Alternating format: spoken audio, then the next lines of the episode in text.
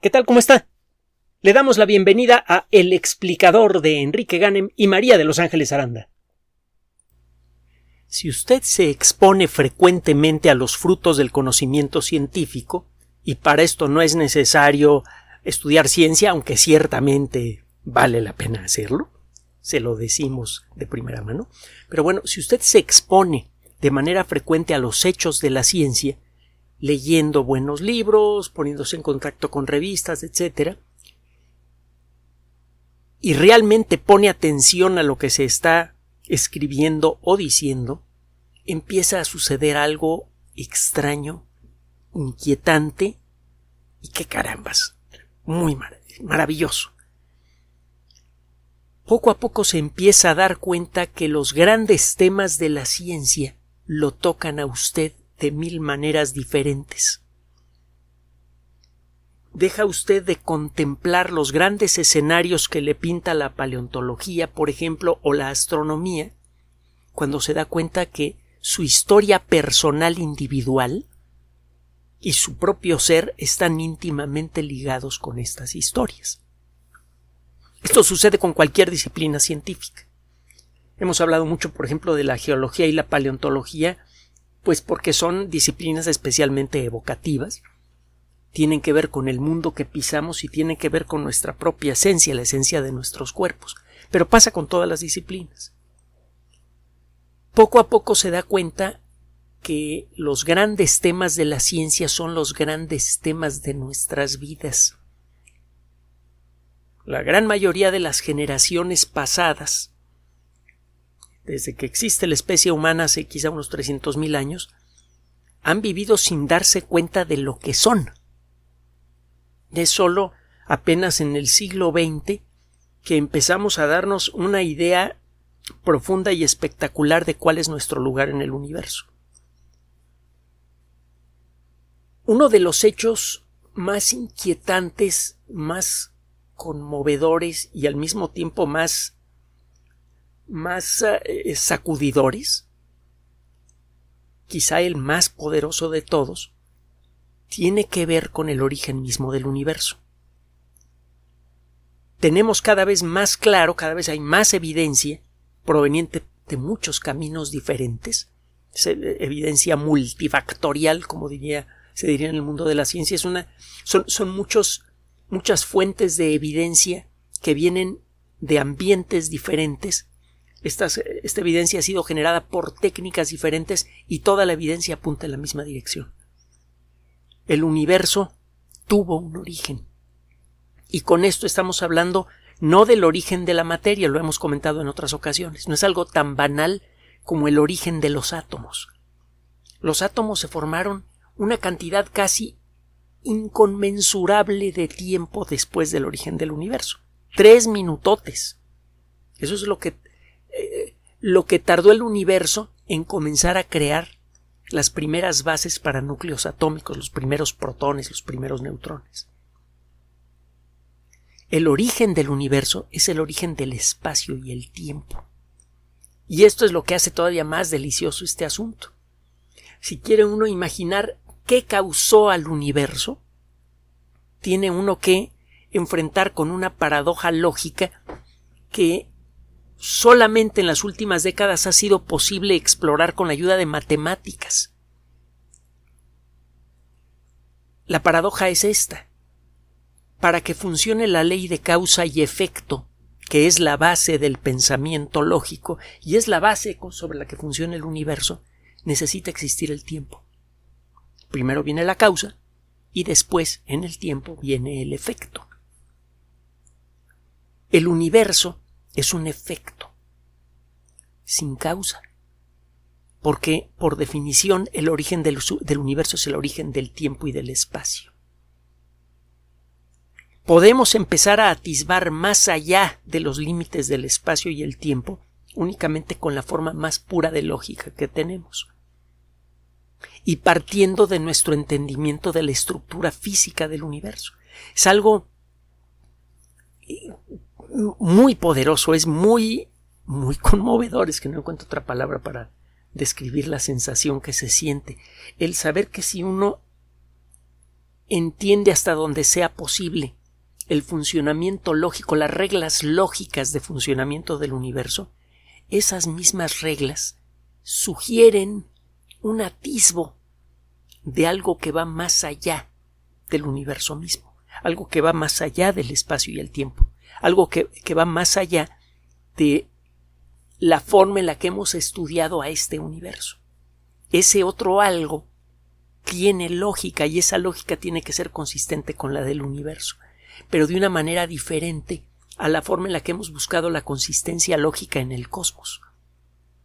Siempre hemos buscado consistencia lógica viendo si un cierto juego de ideas funciona de acuerdo con la, la, ley de causa y efecto. Y eso se rompe el momento del origen del universo. Bueno, para poder empezar a explorar el misterio de por qué existe algo en lugar de nada, ¿por qué el universo? Que con mucho es, desde luego, en formas muy diferentes, pero es probablemente la pregunta más antigua que nos hemos hecho desde que tenemos el uso de conciencia como especie. Para poder enfrentar esto, tenemos que resolver primero todos aquellos misterios que podamos resolver alrededor del tema para luego enfrentar el misterio mismo. Por ejemplo, eh, tenemos bastante claro, tenemos evidencia observacional y evidencia teórica que apuntan en la misma dirección, que el universo es consecuencia de la aparición de una semilla de espacio-tiempo que la teoría dice que debería ser infinitamente pequeña. Eh, por motivos cuánticos es probable que haya sido casi infinitamente pequeña, pero no infinitamente pequeña. Y la lógica misma del funcionamiento de las reglas del espacio y del tiempo permitieron la expansión violenta de esta semilla y como consecuencia de la liberación de la energía que permitió esa expansión es que apareció la materia. Hay un eh, detalle que lo vamos a dejar, su exploración la vamos a dejar para después, que es eh, muy poderosa. Le voy a dejar esta pequeña inquietud y luego nos metemos en la materia del día de hoy. En una ocasión, George Gamow, uno de los físicos más extraordinarios y más distraídos del siglo XX. Perdió fácilmente dos premios Nobel pues porque no se concentraba en lo que decía. Fue la primera persona en predecir la estructura eh, en forma de hélice del ADN, aunque era físico. Eso le habría ganado el premio Nobel de Medicina y Fisiología. Y fue la primera persona en ofrecer un mecanismo para verificar la realidad de la teoría del Big Bang, la famosa radiación de fondo. Esta luz de microondas que invade cada centímetro cúbico del universo y que es consecuencia del destello casi infinito de luz que acompañó al origen del universo. Como esa luz no se puede salir del universo, sigue aquí, pero al expandirse el cosmos ha perdido energía y entonces esa luz que se encuentra en cada centímetro cúbico del universo ahora brilla con en forma de microondas, con características muy peculiares. Bueno, en una ocasión ese mismo George Gamow con una inteligencia muy penetrante, estaba platicando con su cuate Albert Einstein y estaban cruzando la calle. Y Gamow, así como quien no quiere la cosa, le dice Einstein, pues, ¿no te has dado cuenta que la energía total del universo es cero? Al, al crecer el universo, aumenta la cantidad de espacio que hay entre las galaxias, aumenta la energía potencial que hay entre las galaxias y esa energía es negativa.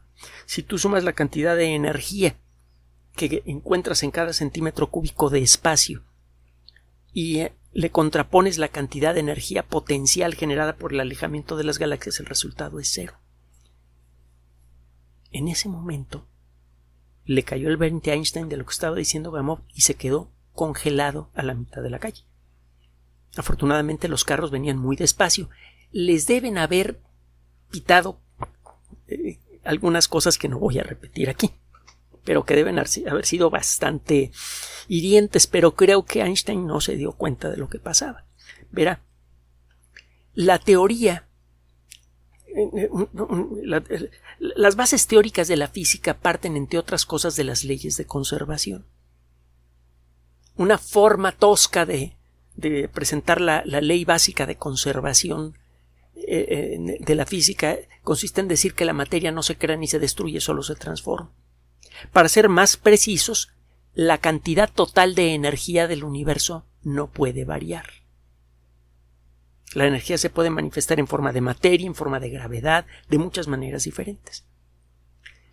Eso por un lado. Y por otro lado, como la energía no se puede crear de la nada, la mecánica cuántica dice, bueno, si tú creas energía de la nada, estás creando una deuda de energía en el cosmos. Y esa deuda tarde o temprano la tienes que pagar.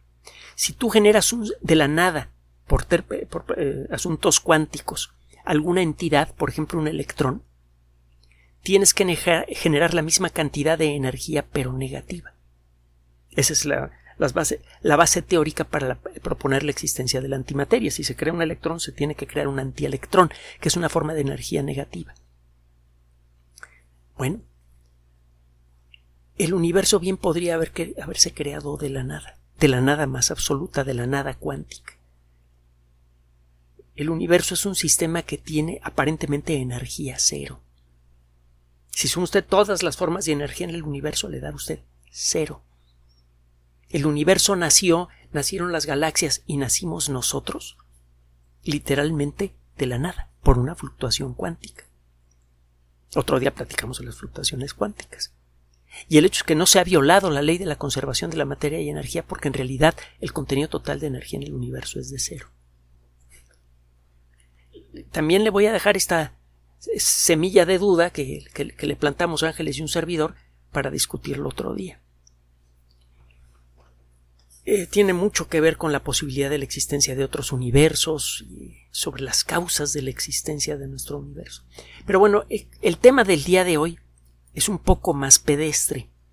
Si queremos tener herramientas para poder enfrentar de una manera sistemática y fructífera al misterio de la existencia de todas las cosas, necesitamos resolver todos los pequeños problemas de alrededor.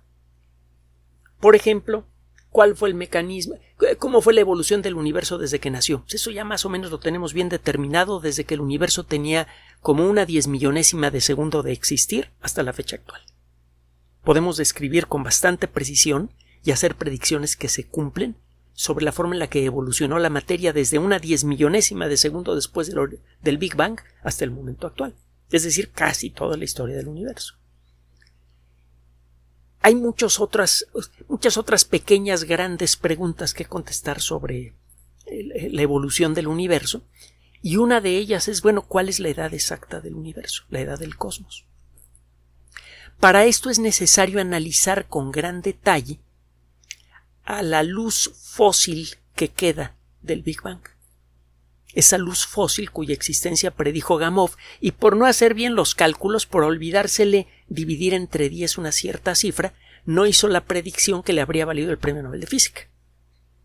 Y ahora en retrospectiva mucha gente siente que se le debió dar el premio Nobel de Física a pesar de ese error, pero bueno, es lo de menos. A Gamow no le importaba mucho eso. Generalmente agarraba sus cuates, se iba a algún bar y se tomaba lo que sería en España el equivalente a unas tapas con alguna cosita que algún líquido que sirviera para evitar que se atoraran la garganta y se la pasaba muy bien con sus amigos. Bueno, ¿cuál es la edad exacta del universo? Hay que analizar la luz fósil que es consecuencia del Big Bang.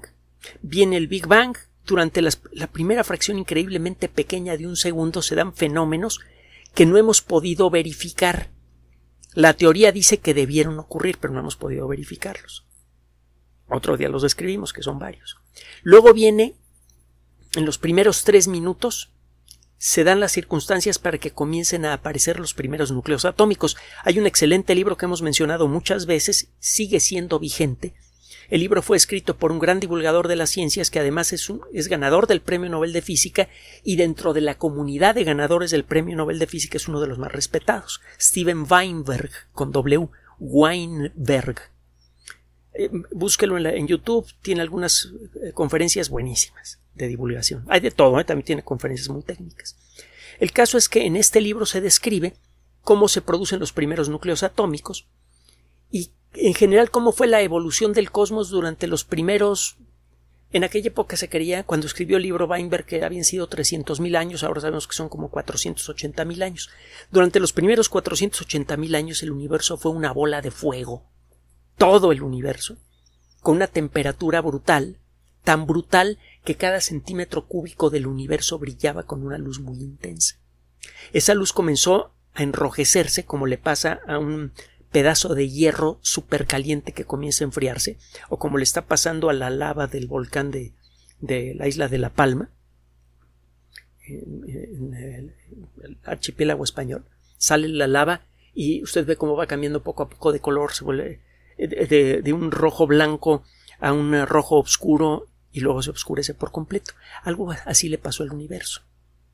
La última luz visible que emitió el universo la emitió hace 480.000 años. Y esa luz se quedó allí. Está aquí entre nosotros todavía, en forma de microondas. Y las características de esa luz son consecuencia del proceso evolutivo de los primeros 480.000 años, que ya entendemos por teoría cómo fue.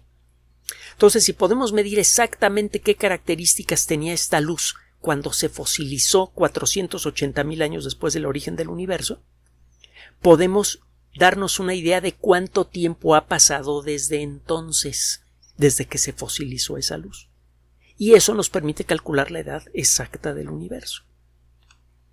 Este tipo de ejercicios de estudiar la luz, la radiación de fondo cósmica, como se le llama, o radiación cósmica de fondo, tiene varios nombres que han ido cambiando a lo largo de las décadas.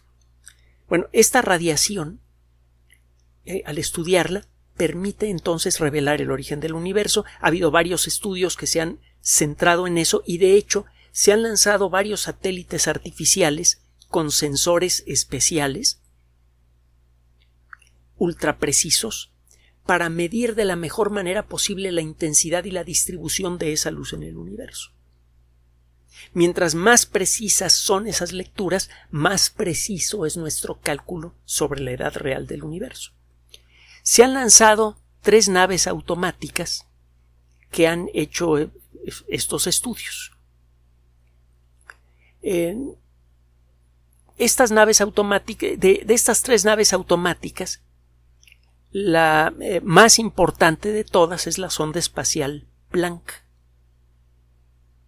inmediatamente antes está una sonda que por sus siglas se conoce como WMAP, la Wilkinson Microwave Anisotropy Probe, la sonda Wilkinson de anisotropía de microondas.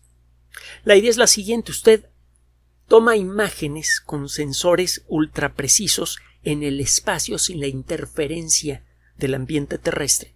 Cualquier roca, cualquier persona, cualquier llavero, cualquier cosa en la superficie terrestre emite, microondas. Entonces, el tratar de filtrar todas las microondas que se emiten aquí en la Tierra para poder observar las débiles microondas cósmicas es muy difícil. Se puede con ciertas limitaciones en, en ambientes muy fríos, por ejemplo, en el Polo Sur o cerca del Polo Sur. Pero es mejor lanzar naves automáticas que son mucho más costosas, a gran altura, ponerlas en órbita lejos de la Tierra, enfriarlas con helio líquido para que estén super frías y no emitan nada de microondas, que para que las únicas microondas que capturan sean las microondas que vienen del espacio. Estas sondas entonces hacen una medición, hacen un mapa de la distribución de estas microondas. La teoría dice que deberían existir pequeñas irregularidades. En algunos lugares se debería ver más intensa la radiación que en otras. Es como si estuviéramos sumergidos en el interior de un panqué, de una estructura tridimensional en donde las fibras del panqué representan las zonas en donde la radiación es más intensa y las burbujas representan las zonas en donde la radiación es menos intensa. Si usted con la mente se coloca dentro de este panqué cósmico y mira en cualquier dirección, verá como algunas fibritas largas en el cielo que representan las zonas en donde está más, más intensa la radiación de fondo y zonas más frías en donde la luz es menos intensa. Si usted mide el tamaño, la distribución, hace un cierto trabajo sobre, estadístico sobre estas líneas, usted puede estimar cuánto exactamente cuánto tiempo ha pasado desde que se fosilizó esa luz. A ese numerito le resta 480 mil años y ya sabe cuál es la edad del universo.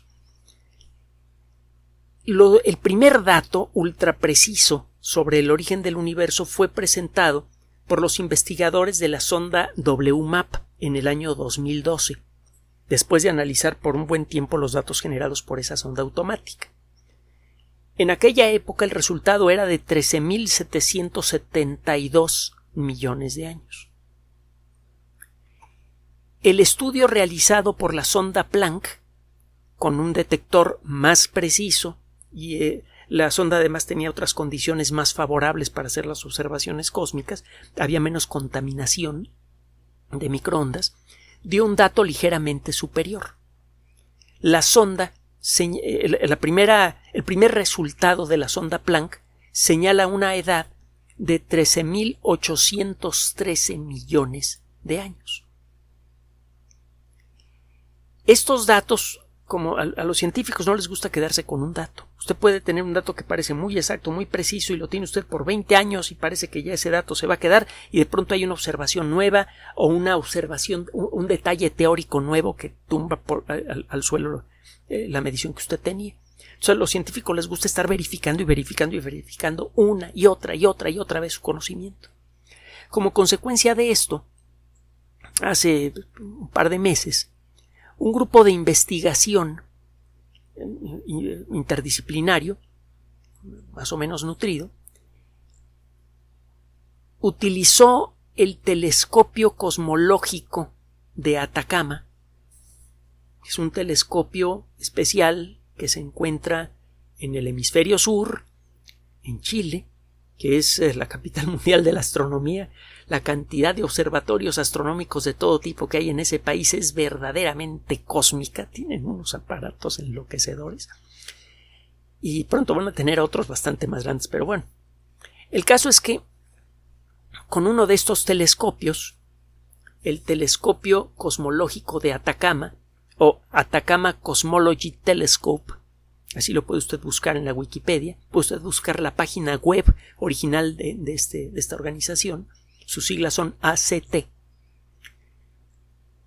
Los investigadores pudieron sumar lo que se había hecho con las ondas espaciales WMAP y la sonda eh, Planck.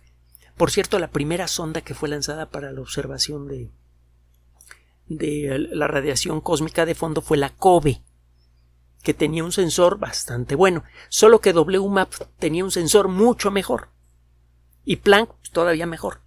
Por eso generalmente los datos de las últimas dos sondas son los más utilizados para hacer cálculos. Pero los de COBE también luego se incluyen. El caso es que este grupo eh, eh, pudo sumarle unas observaciones muy precisas de ciertos rincones de la radiación de fondo realizadas con el ACT a las observaciones realizadas por la Planck y por la sonda Wilkinson. Y eh, lo que querían era tener una primera confirmación de la, de la edad estimada del universo por un camino diferente. El telescopio cosmológico de Atacama parece todo menos un telescopio. Parece la tobera de un cohete que se clavó en el suelo. Este aparato está diseñado para recibir eh, microondas que vienen de un rincón muy específico del cielo puede hacer observaciones muy precisas, casi como las que se pueden hacer desde un satélite, pero nada más de un punto en el cielo. Los satélites pueden observar todo el cielo. Bueno, las observaciones del ACT son independientes a las realizadas por el Planck y por el WMAP. Utiliza un tipo de sensor diferente. La técnica para analizar los datos es diferente. Si las observaciones de los satélites eh, Planck y WMAP fueran consecuencia de algún que fueran erróneas y fueran consecuencia de alguna peculiaridad de los aparatos que se utilizaron para hacer las observaciones, a la hora de utilizar un aparato muy diferente, con tecnología diferente y con un análisis diferente de los datos, debería aparecer la diferencia. Y no apareció. La primera estimación tosca basada en los datos del ACT indica que el universo tiene una edad casi exacta de 13.800 millones de años, que es perfectamente consistente con el dato de la sonda Planck, que habla de 13.813 millones de años, o la observación anterior, que tiene una incertidumbre mayor, la de la WMAP, que habla de una edad de 13.772 millones de años. El universo es tan increíblemente viejo que si usted pudiera contemplar el enorme abismo de tiempo que ha transcurrido desde el origen del universo hasta ahora, se le antojaría más profundo que el infinito mismo. Es una cantidad interminable de tiempo segundo a segundo, en los que el universo ha ido evolucionando con base en leyes fundamentales que se establecieron en el origen mismo del cosmos. Y no es sino hasta ahora en este planeta, en donde esa materia que se originó tres minutos después del origen del cosmos y que a lo largo de todo ese tiempo ha evolucionado de mil maneras diferentes. Materia que en algún momento ha sido estrella, en otro momento ha sido polvo cósmico, luego se convirtió en planeta, en barro y en vida. Es esa vida la que ahora se contempla a sí misma, se entiende a sí misma y entiende al universo del que nace. Gracias por su atención. Además de nuestro sitio electrónico www.alexplicador.net, por sugerencia suya tenemos abierto un espacio en Patreon, el explicador Enrique Ganem, y en PayPal, el por los que gracias a su apoyo sostenemos este espacio. Puede usted descargar gratuitamente estos audios en formato MP3 en Spotify y en iTunes como El Explicador sitio oficial y en SoundCloud como El Explicador y con formato de video en YouTube en El Explicador sitio oficial. Recuerde nuestras redes sociales de siempre, Twitter Enrique-Ganem y en Facebook Enrique Ganem sitio oficial el explicador y los grupos que usted ya conoce. Finalmente, el explicador siempre somos María de Los Ángeles Aranda y Enrique Ganem. Gracias.